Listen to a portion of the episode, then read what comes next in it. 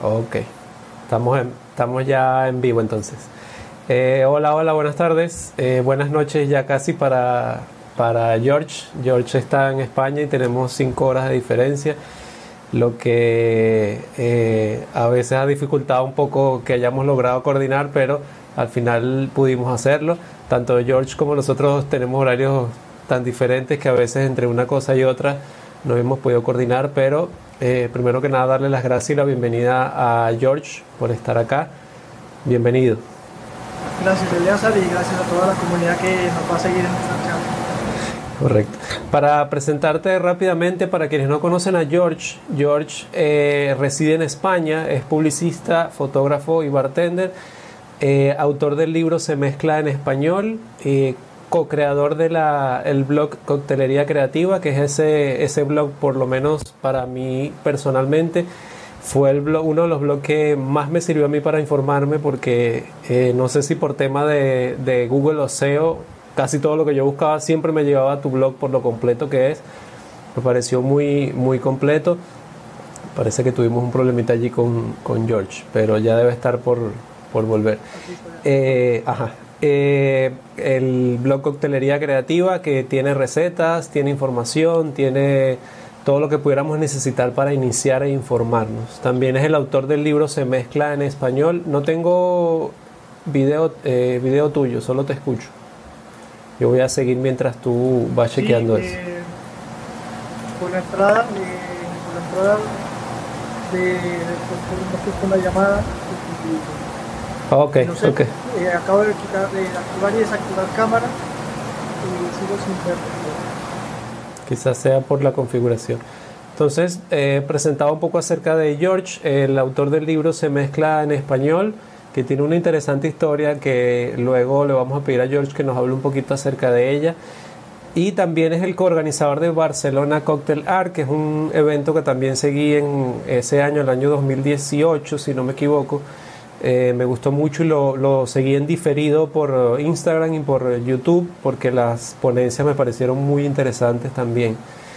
Y en el año 2019 fuiste nominado como mejor comunicador de Spirits. Déjame agregarte otra vez. ¿Sí? Ahora sí, no, ahora sí nos vemos. Sí, sí, te he estado escuchando todo el tiempo. Perfecto. Eh, eh, George, cuéntanos un poco. Sí, sí.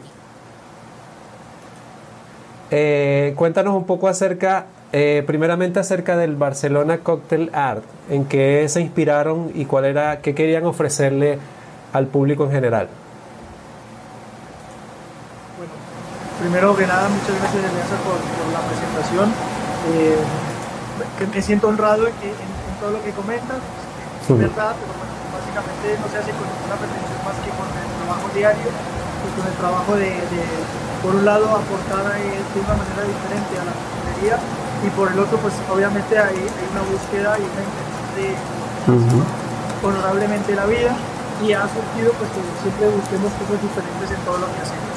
Correcto. Barcelona Coctelar puntualmente nace de en Barcelona eh, existe una feria que tiene 45 años de historia que es alimentaria. Nosotros llegamos a alimentaria pues mediante un contacto que teníamos allí. Eh, empezamos a colaborar hace tres emisiones anteriores y la primera colaboración es nosotros como eh, medio de comunicación especializado apoyando una pequeña zona de destilado que se hizo, pues esto sería el 2014. Para el año siguiente, eh, lo que sería la, zona donde, donde, se ofrecía la parte de vinos, que se llamaba Intervin, eh, nos, nos, solicita eh, un planteamiento, una propuesta de lo que sería esa misma zona del año, dos años anteriores, cómo, cómo sería nuestra visión. Y la visión básicamente pues eh, concluye en lo que sería Barcelona Coctelar, que era un salón dentro de una gran feria con el objetivo de ser una vitrina para la coctelería de Barcelona, la, la coctelería de España hacia el mundo. En una ciudad con una feria muy importante donde la coctelería tenía una fuerza muy importante, pero no se reflejaba dentro de un salón o dentro de una feria. Ahí es como surge esa idea de, de, del salón como tal, eh, surge la, el planteamiento del de nombre como, como, nombre, como marca, como concepto, uh -huh. que es Barcelona, paz, eh, arte más coctelería, ¿no? Cóctel, Barcelona Cocktail Art. Y con un nombre pues más internacional, ese es como el, planteamiento. Y a partir de ahí surge la propuesta de crear una, una temática y de crear pues, si quieras que profundice un poco en ellas, eh, me, gustaría, ya que el, el evento ya ocurrió, ¿Qué crees tú que le aportó exactamente a la coctelería en, en Barcelona y hasta España, si se pudiera decir, ya en términos eh, reales o tangibles? Yo creo que toda acción que nosotros hacemos, nosotros me refiero a Moira López, que es, mi en este sentido, tanto todos los proyectos con los que yo estoy, que, que más allá de ser mi socia, también es mi pareja, es mi, mi esposa. Eh, es siempre buscar la diferencia y buscar el aporte, el aporte a, la industria, el aporte al gremio. Todos nuestros proyectos tienen un poco la intención de sea de no lo hacemos si no tiene un carácter diferencial y si no tiene un carácter comunitario, de aporte, que deje una semilla, básicamente. Entonces, a nivel de, contenido, nuestro propósito era generar un contenido que, que, en sí mismo fuese interesante más allá de la parte ferial como tal, porque las ferias eh, hasta ese entonces era un momento, un encuentro, tres días, se bajaba el telón, se bajaba el, chiringuito, el, el, kiosco, lo que fuera, y eh, se olvidaba. Y nosotros queríamos dejar un documento. Por eso eh, hicimos tanto esfuerzo en, registrar las, las ponencias vía, vía vídeo, en transmitirlas lo más rápido posible que pudiésemos a nivel de, equipo técnico y lo que logramos fue que al cabo de cuatro días en el, caso del 2018, pues dejamos cerca de unas 25 eh, conferencias eh, en video registradas y están completamente disponibles. Esa misma dinámica es dejarla en el Barcelona Popular Entonces, siempre el objetivo es dejar algo y a nivel de contenido, en el 2018 nos basamos en un contenido que se llamaba Lo Nuestro pero lo nuestro no pensado en nosotros, Barcelona, o nosotros, eh, Cataluña, o nosotros, España, sino en la visión personal que pudiese tener cada uno de su trabajo local. Y ese era un poco el objetivo en ese entonces. No sé si me estabas eh, bien. Sí, sí, correcto. Eh, justamente eh, e-, esa era como que la temática principal de este live que lo quería compartir contigo porque he notado que justamente ese como que ha sido tu norte, el trabajar en comunidad, el trabajar junto con bartenders, junto con marcas que ayuden al gremio. Y por allí más o menos va el tema de, incluso el libro que, que tú escribiste. Eh, aún no he tenido la oportunidad de leerlo, pero te puedo decir que está entre, va a estar entre los, entre los primeros míos.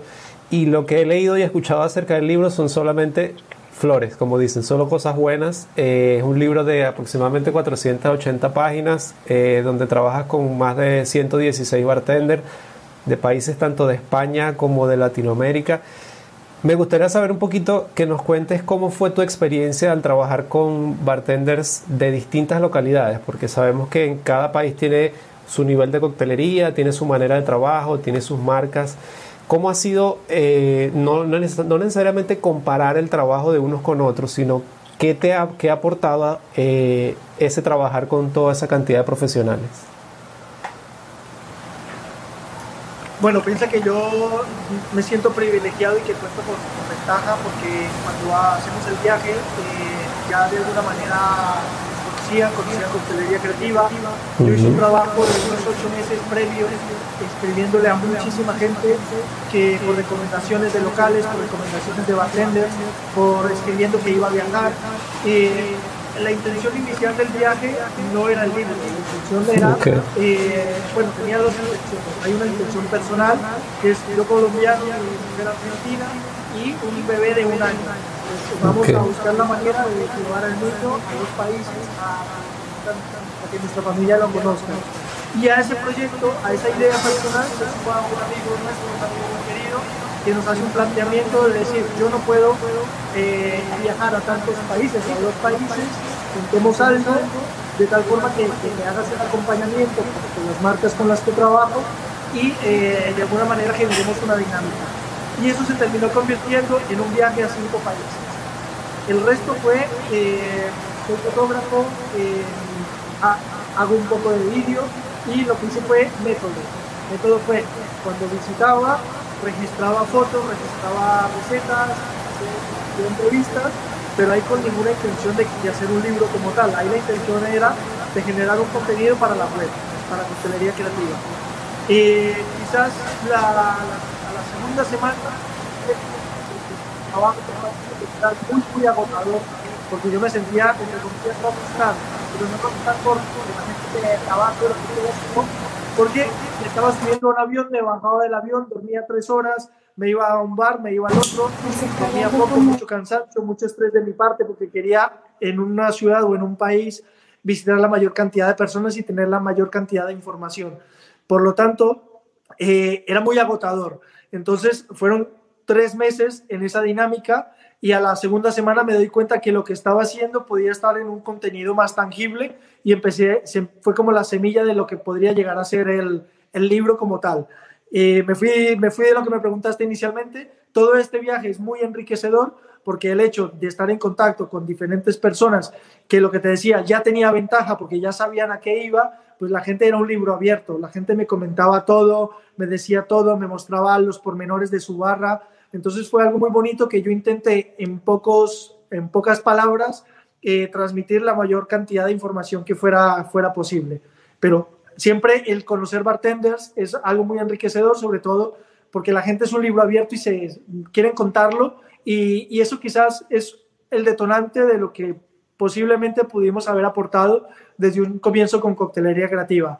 El que antes la gente era hermética y tras muchos años de preguntar recetas, de preguntar cómo se hacían cosas, de, de, nosotros mismos ser ejemplo, de mis recetas estar siempre expuestas y de siempre tener una respuesta, pues de alguna manera pudo haber influido en que la gente estaba dispuesta a compartir.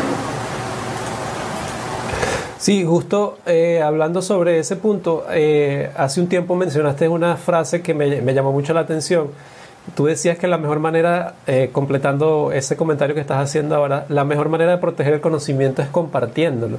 Y tal cual, eh, esa es la, función y el trabajo que tú buscaste hacer aquí. O sea, no simplemente eh, llamar la atención por lo que voy a hacer, sino simplemente ayudar a quien pueda ser mi público objetivo, a quien pueda ser a la persona que necesite de verdad esta información.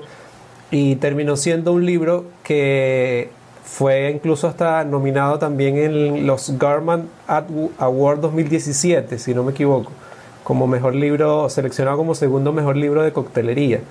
Entonces, incluso recibió apoyo por medio de crowdfunding, si no me equivoco. ¿Cómo, cómo llegan, llegan a recibir ese apoyo eh, monetario de parte de la gente? Yo creo que el crowdfunding ha sido de las experiencias eh, más difíciles, más eh, complicadas y, menos alentadoras de las que yo haya tenido, porque el libro estaba en la, el, libro estaba en la cabeza, eh, pero no estaba en el papel. Y la manera de llevarlo al papel de forma quizás de llevar una aventura con una intención tan, tan, tan compleja de querer meter 480 páginas, son cerca de, ahora no me acuerdo, pero cerca de 600 fotos. Eh, es, es, es, una empresa muy grande, o sea, hubo, hubo, hubo, una inversión muy alta. Eh, pero también yo, digamos que yo he estado en, charlas de, de, de liderazgo y, y, de alguna manera lo que nos quitamos de encima fue el, el freno monetario. Y cuando nos quitamos el freno monetario, pensamos en cómo hacerlo. Y una manera fue el crowdfunding. Yo toqué muchas puertas a editoriales y la gente no estaba interesada. Durante el viaje toqué editoriales, antes del viaje y después. Y la, y la gente, bueno, las casas que toqué pues no estaban interesadas y tampoco tuve acceso a otras casas editoriales. Esto también hay que decirlo. Entonces, yo soy un poco tosudo y cuando se me mete una idea a la cabeza, la saco como sea. Con Moira buscamos la manera de, hacer un crowdfunding.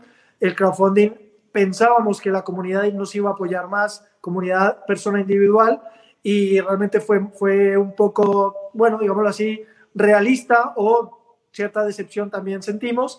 Y eh, la cuota más alta estaba para buscar acompañamiento de marcas. Y fueron las marcas, marcas eh, allegadas, marcas conocidas, de, de marcas donde hay personas cercanas, eh, con las que por suerte ya veníamos trabajando, que confiaron en el proyecto de forma ciega y nos entregaron pues lo que necesitábamos para terminar el proyecto, que se iba directamente a eh, producción, impresión, terminar de, diseñar a nivel editorial con, con un editor que, que contratamos, eh, la búsqueda de una persona que nos apoyó en la, en la corrección de estilo y en completar la parte de viaje y registro de las 12 ciudades que visitamos de, España.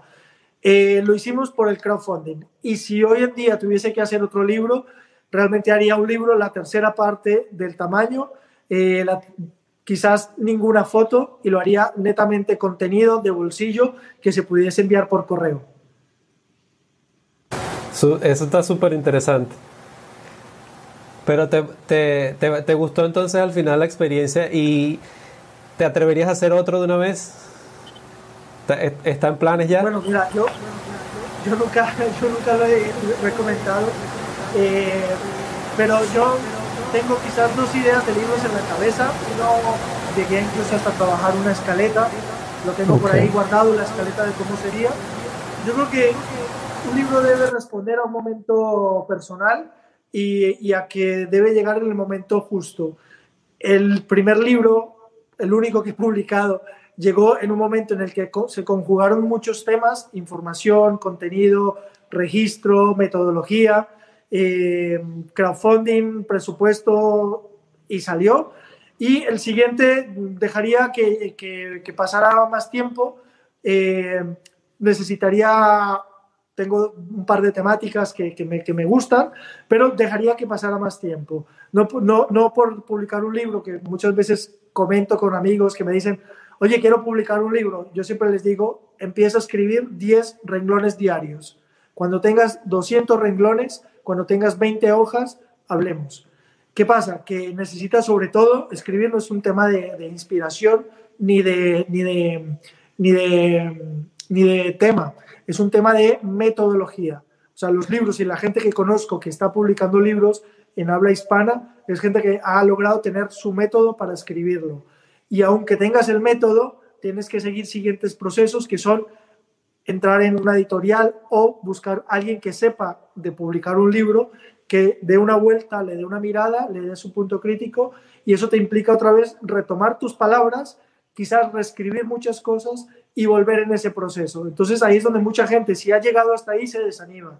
Entonces, escribir un libro realmente tiene, tiene mucho mérito, por eso cuando veo eh, amigos, colegas o gente que no conozco, pero está escribiendo en, en español, me alegra muchísimo porque sé lo que realmente cuesta eh, ser eh, editor o publicar o escribir una, publicar una, un libro. Okay. Eh, para mí tú eres un ejemplo de que aunque tú hayas estudiado otra carrera, cuando uno se dedica a lo que de verdad le, gusta, uno puede llegar a tener mucho éxito. Y es porque a veces muchas personas piensan que aunque tú hayas dedicado, por lo menos en mi caso particular, yo soy informático y ya llevo aproximadamente 10 años en el área de la coctelería y yo he dejado eh, un poco hacia un lado el tema de la informática por eso, porque cuando te gusta de verdad algo, eh, le sientes la pasión, eh, tú puedes llegar a hacer este tipo de cosas. como para mí tú eres un ejemplo de, de que eso puede ser así. ¿Qué estás haciendo actualmente con marcas o no tienes que adelantarnos lo que, lo que viene para, para evitar eh, inconvenientes, pero actualmente con qué marcas estás trabajando o qué estás haciendo. Bueno, nuevamente, Nelson, gracias por, por, tu apreciación.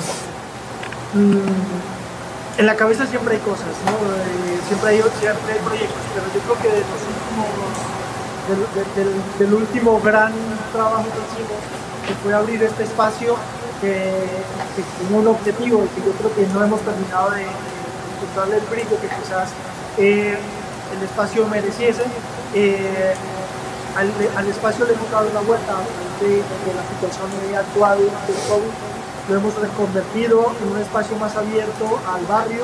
Eh, de hecho, desde un principio se abrió como, como bar de degustación, que es una figura aquí en, en España que es como, como, como una bodega donde puedes tener producto, puedes, eh, yo qué sé, cortar jamón, hacer tapeo, cosas que no son de calor, que no implican una cocina como tal. Eh, esto por un lado en, el, en, cuanto al espacio, también hemos abierto lo que sería el espacio online de venta de producto, que es un, un espejo de lo que queremos eh, hacer y compartir aquí en el espacio físico. Se mantiene la idea de poder hacer catas, catas eh, personales y eh, catas virtuales. Y a nivel de, de marcas con las que trabajamos, aquí yo haría un paréntesis y una cosa es la parte personal, como yo Restrepo, que trabajo arranqué este año trabajando como, como brand ambassador de, de Don Papa, Don Papa Room, y con, con, una marca con la que ya veníamos trabajando hace, hace tres o cuatro años, si mal no estoy, desde que llegó al país, con su importadora. Y aquí el, el otro paralelo es eh, yo como una parte más del equipo de coctelería creativa.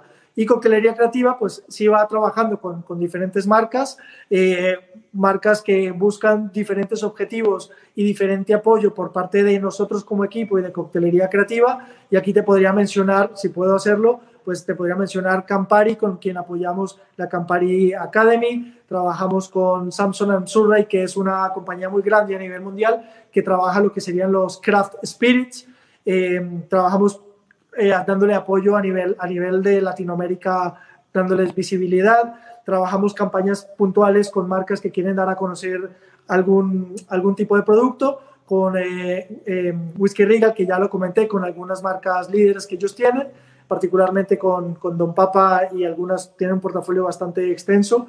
Y eh, damos un poco este tipo de apoyo con Icon Spirits, que es una compañía distribuidora española de marcas francesas, la más conocida es Givine.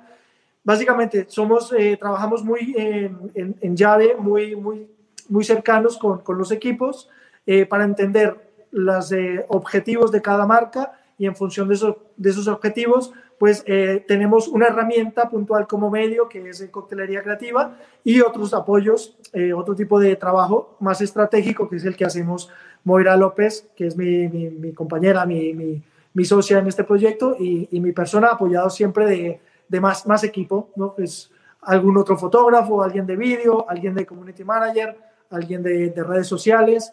Esa es un poco la, la estructura también y de cómo trabajamos con según qué marcas. Perfecto, perfecto. Voy a aprovechar para hacer una pequeña pausa para hablar acerca de eh, quienes nos están viendo en YouTube. Tenemos eh, gente, eh, Abel está desde República Dominicana. Un placer, saludos de República Dominicana. Y Mirsi, saludos de RD también. Tenemos a Jesse desde El Salvador.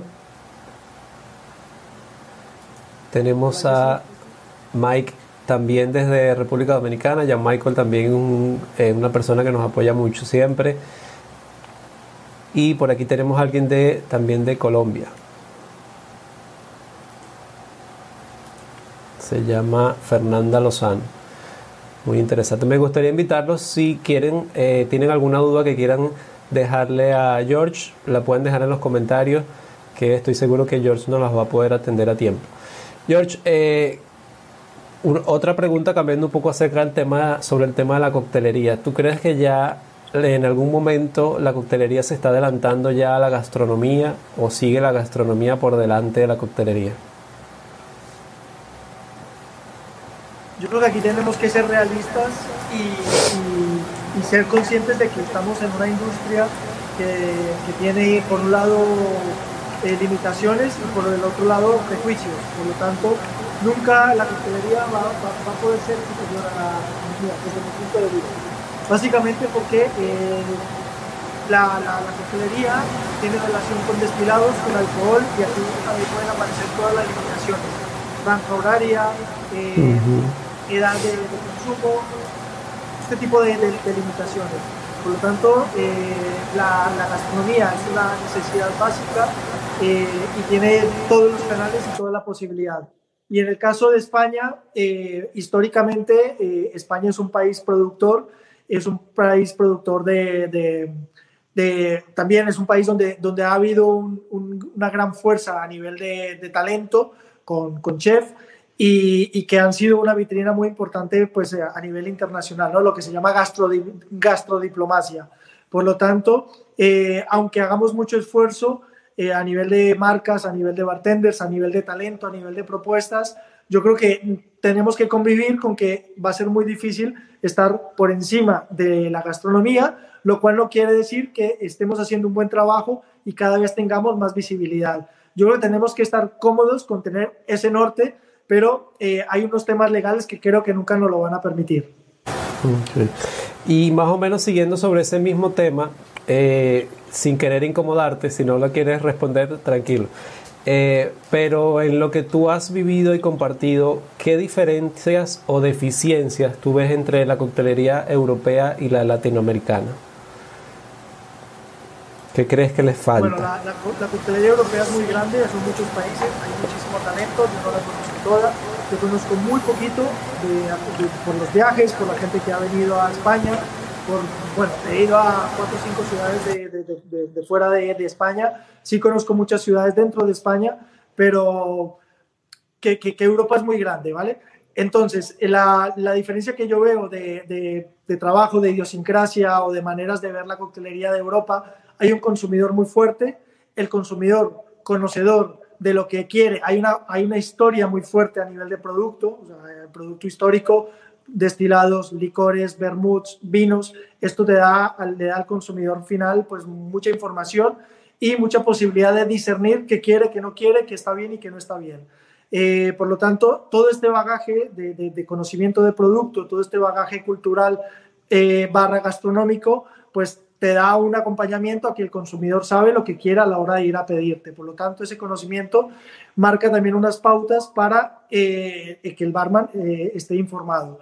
Y esto quizás sería eh, el primer punto, eh, que no es una gran desventaja porque eh, yo he visto que en muy poco tiempo el, el, bartender en Latinoamérica está, está creciendo muchísimo de forma muy rápida y, y, gracias, digamos, a la tecnología, como, como tú que eres un gran usuario y has hecho una muy buena herramienta para, para dar a conocer la información, siempre se tiene acceso al contenido. Por lo tanto, eh, ya no es una excusa el que no haya buen talento en Latinoamérica, al contrario. Eh, estamos viendo en el caso, bueno, ahora con los 15 Best Bars para los amantes de las listas, que mm, ahora no sabría decirte cuánto, pero creo que fueron unas 10, 10 eh, locales de Latinoamérica, que es un montón, cuando en España hemos pasado 8 años donde no había ni uno.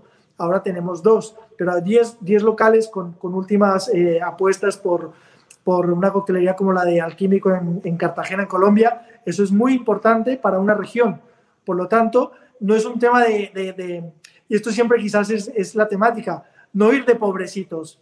Pobrecitos, yo aquí que estoy bien. No, no, no se puede ir de pobrecitos. O sea, yo admiro muchísimo que alguien que esté en Cartagena, que no es primera ciudad de, un país ni segunda, es una ciudad turística que a pesar de eh, la situación del año no ha tenido el turismo que se merece, ha logrado salir adelante y ha logrado mostrar un concepto diferente. Una coctelería en una ciudad eh, que no es capital con una huerta en otra región, eh, que de hecho es mi, es mi zona, que es la zona del Quindío, en, Finlandia, donde tienen ellos una finca. Y esto es un tema que, yo si lo hubiese sabido antes, eh, este año los hubiese tenido con, con, nosotros.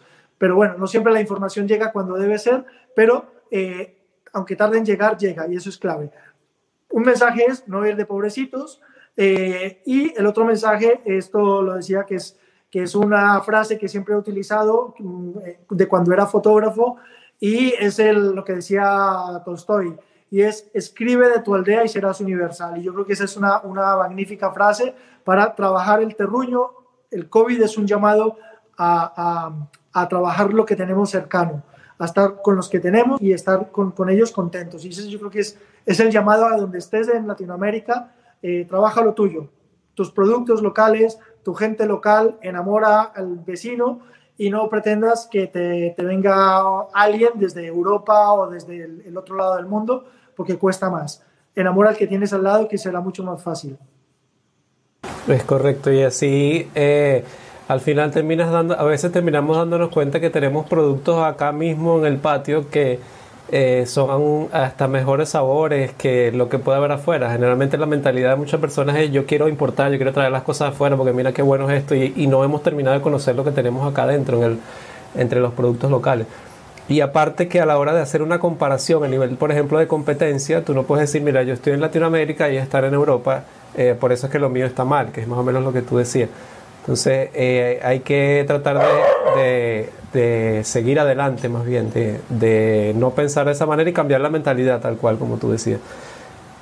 Eh, la temática principal también de esta, de esta entrevista era hablarles un poco acerca de lo que es la comunidad y yo he invitado a George formalmente a que se una a nuestra comunidad, que es la comunidad que les voy a compartir ahora un momento en pantalla, si George me lo permite. Y es una comunidad que hemos creado en eh, eh, la plataforma Discord.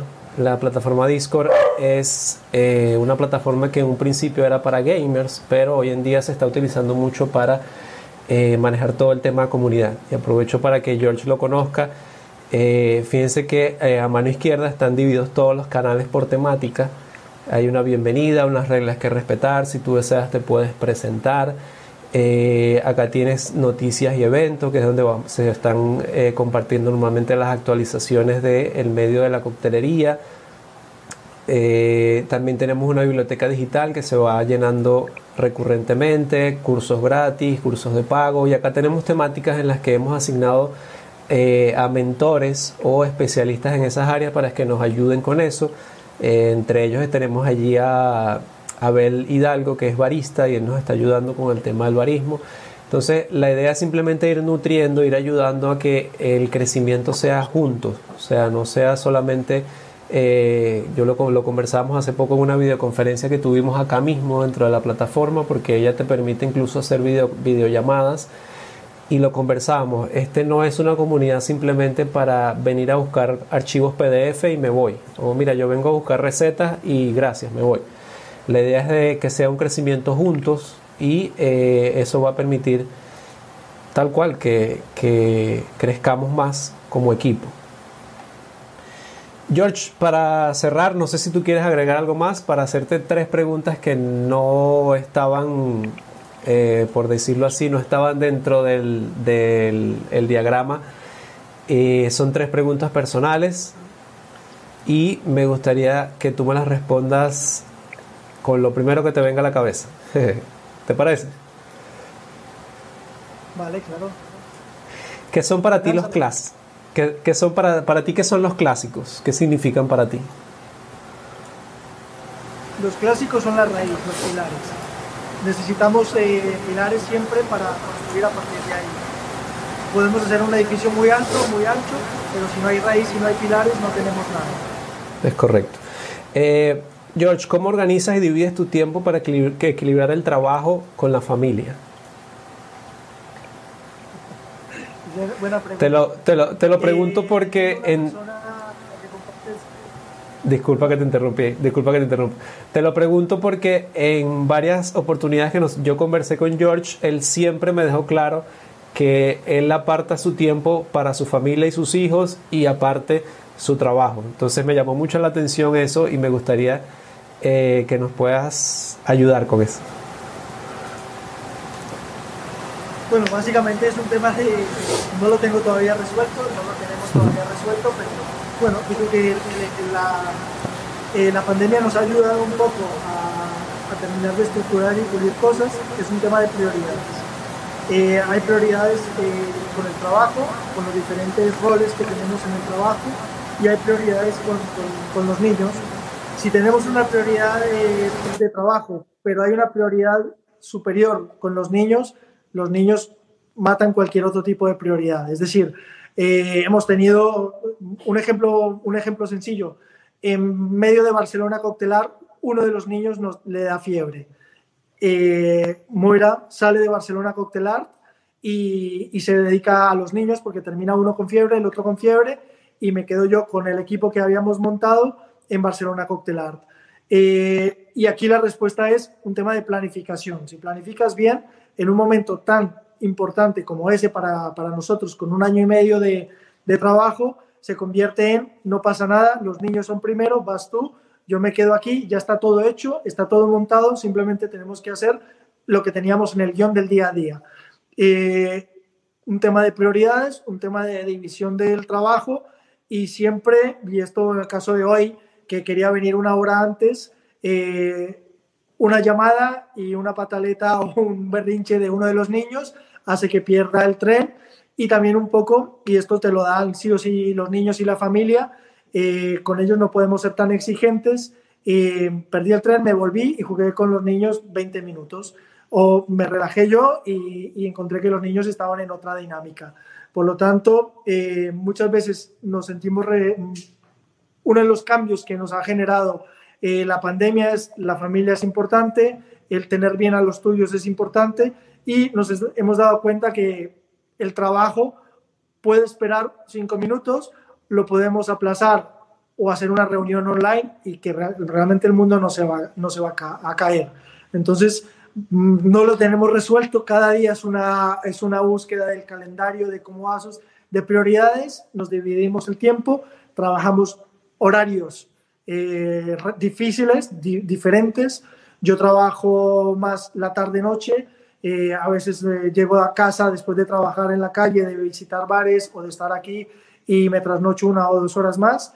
Y en el caso de Moira, pues ella trabaja de 6 a 2 de la tarde y cuando los niños están en una actividad, pues trabaja otro rato y en la noche si hace falta otro rato. Hemos procurado que los fines de semana traten de ser sagrados para los niños y más o menos hemos, hemos venido equilibrándolo todo. Qué bueno, qué bueno. O sea, un tema de equilibrio y prioridades. Entonces yo también tengo eh, un tema similar. Yo tengo una niña pequeña también. Mi esposa también me ayuda en, en todo esto que estoy haciendo. Ella, es la que se encarga de la producción, de que esté todo, todo bien armado, que se esté viendo todo bien por allá. Eh, y es eso también, simplemente es tratar de organizar y, y no perder tampoco el tiempo de los niños, porque al final es un tiempo que no vuelve y son experiencias y cosas que tampoco se vuelven a ver en algún momento.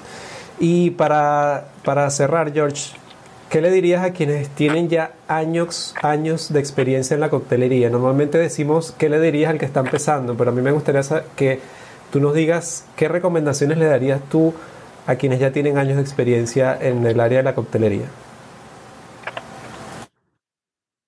Bueno, yo, creo que yo ya me empiezo a sentir un poco en ese tipo de, de, bartender. Eh, nada menos ayer que estuve en la, en, la, en la transmisión o en la charla de, la Campari Academy, me di cuenta de que muchas veces sentimos que, porque no estamos en la última podemos sentirnos obsoletos o que nos está dejando el tren. En algún momento estuvimos en la cresta de la ola y posiblemente ya por no estar en la dinámica, la juventud de, poder ir descubriendo, leyendo o encontrando cosas nuevas, eh, nos vamos quedando un poco a un lado. Yo tendría para decir a, la gente de mi edad, gente de, que lleva más años que nosotros, que hemos hecho un buen trabajo y como todo, si nosotros no hubiésemos hecho el trabajo, las nuevas generaciones no hubiesen quizás encontrado nuevos nodos o nuevas líneas de trabajo. Por lo tanto, creo que todo es válido, el trabajo de los que, de que, que, hemos hecho, los que tenemos ya una edad y los que tienen más, eh, que hace propicio que los que están empezando tengan una depuración de información que lo que hace es crecer la industria.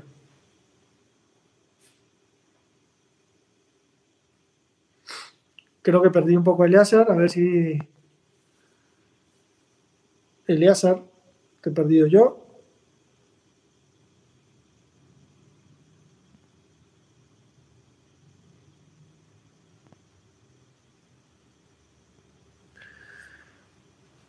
A ver, démosle unos segundos a Eliazar, porque yo veo que sigue transmitiendo, sigue grabando y me quedo yo solo. Así que, bueno, si me están viendo, eh, aunque Eliasar no esté, espero que pueda reconectarse.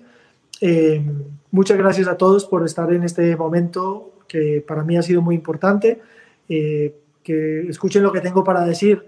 Realmente es muy halagador. Siempre, aunque sea más de uno que te escuche, ya realmente es un, es un honor estar en una, en una dinámica como esta creo que se está conectando Eliasa.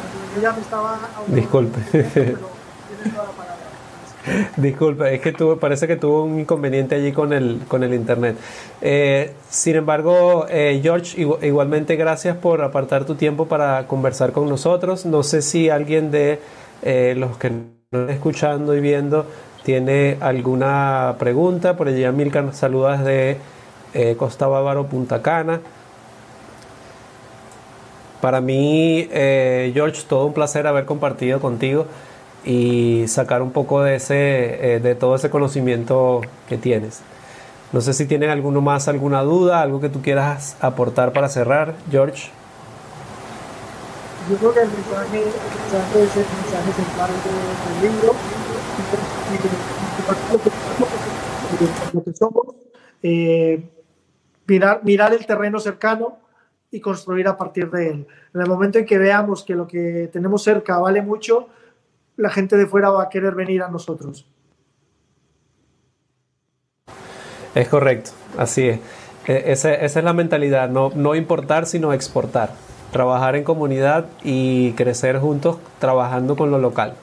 Nada, George, muchas gracias por tu tiempo. Estaremos en contacto para próximas conversaciones. Si tienes la oportunidad, me gustaría que te unas a nosotros en, en, el, en la comunidad. Eh, estoy seguro que sería de mucha ayuda para todo el, para todo el equipo. Muchas gracias por tu tiempo. Muchas gracias a todos. Un beso, mucho ánimo para la temporada que viene. Gracias. Cuídate. Saludos a la familia. Gracias.